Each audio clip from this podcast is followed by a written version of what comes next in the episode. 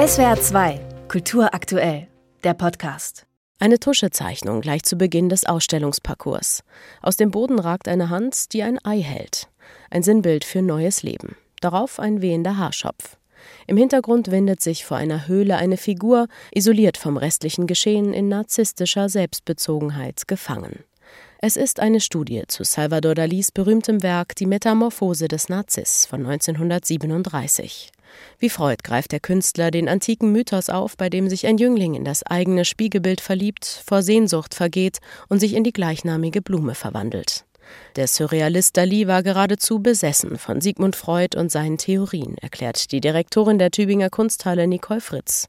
Es ist eines von vielen Kunstwerken hier, die einen direkten Bezug zu Freud haben. Insofern, dass Salvador Dali Freud verehrt hat, ihn auch aus dem Gedächtnis immer wieder porträtiert hat und eben auch sehr viel gelesen hat von ihm. Unter anderem Narzissmus-Theorien und ein bisschen hat er auch sein eigenes Leben darin gespiegelt. Das sieht man hier, dass er sich als kleiner Junge ins Bild setzt, dann in der Lebensphase, wo es um Beziehungen geht. Das Unbewusste, der Traum, für die Surrealisten war Freud ein Vordenker.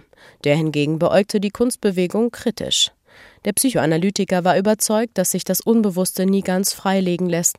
Die Kunstschaffenden versuchten aber genau das, ihre unbewussten Empfindungen gänzlich zu fassen und zu befreien.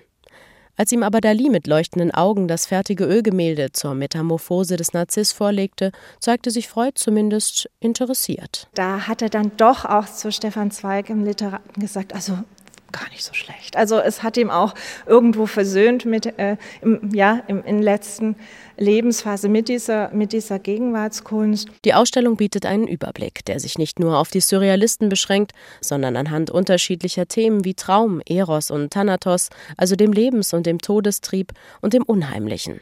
Mit rund 100 Werken blickt die Kunsthalle Tübingen damit auf mehr als 100 Jahre zurück, in denen Freud seine Spuren hinterlassen hat. Sein Einfluss beschränkt sich aber nicht nur auf das, was dargestellt wird. Der Drang nach Selbsterforschung bringt auch neue Darstellungsformen mit sich. Dass man äh, neue Techniken entwickelt, Collage, Radiogramme, dass man versucht eben Verdrängtes mittels neuer Techniken zu visualisieren. Ähm, da war Freud natürlich Stichwortgeber. Eine Collage in der Ausstellung zeigt das exemplarisch. Herbert Bayers einsamer Großstädter. Er nutzte die Fotomontage als Mittel, psychologische Realitäten zu visualisieren.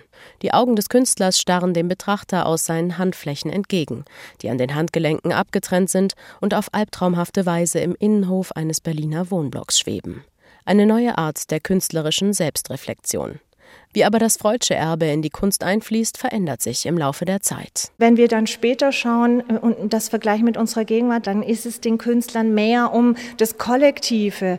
Das ist, geht ihnen mehr darum zu spiegeln, wie jetzt äh, Verdrängtes in die Gesellschaft zurückkommt. Also das Individuelle spielt jetzt nicht mehr so eine große Rolle wie noch zu Beginn des 20. Jahrhunderts. Es wird politischer und das kann man sehr gut ablesen, diese Ausstellung. Die Kunst als Spiegel gesellschaftlicher Konflikte.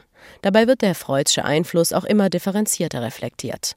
In der Ausstellung unter anderem repräsentiert durch Josef Beuys, der feststellt, Freud ist wirklich sehr auf dem Sexuellen stehen geblieben ist. Wir müssen über Freud hinausgehen und das zeigen wir eben jetzt auch eher in diesen Räumen, dass jetzt auch sehr ein kritischer Umgang beginnt mit diesem Erbe. Ein kritischer Umgang zu Recht, weil Freud natürlich doch auch ein Mann seiner Zeit war. Das vermittelt sich auch in Freuds konservativem Frauenbild.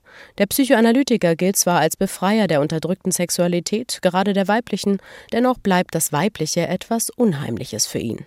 Die Frau habe nur ein schwaches Über-Ich, ist eifersüchtig und passiv. Und viele Künstlerinnen werfen ihm das vor, machen es zum Thema. Äh, auch ironisch, bis in die Gegenwart, zum Beispiel Raffaele Vogel, die das Unheimliche der Frau, die Riesenbrust in den Raum stellt und das übersteigert sich aber anverwandelt und so eine absolute Macho-Geste eigentlich für sich in Anspruch nimmt. Aber Freuds Begriffe wie das Unheimliche wirken heute aktueller denn je, sagt Nicole Fritz. Wenn Dinge, die man verdrängt hat, zurückkommen, das ist jetzt gesellschaftlich wirklich auch Thema in Bezug auf Natur, in Bezug auf Konflikte. Und man bekommt Gänsehaut, wenn man in dieser Ausstellung steht und merkt, wie zeitgemäß eigentlich Freud mit seiner Begrifflichkeit war, so dass jeder, der durch die Ausstellung geht, äh, glaube ich, an einer bestimmten Stelle berührt wird. Die Kunst ist fast immer harmlos und wohltätig.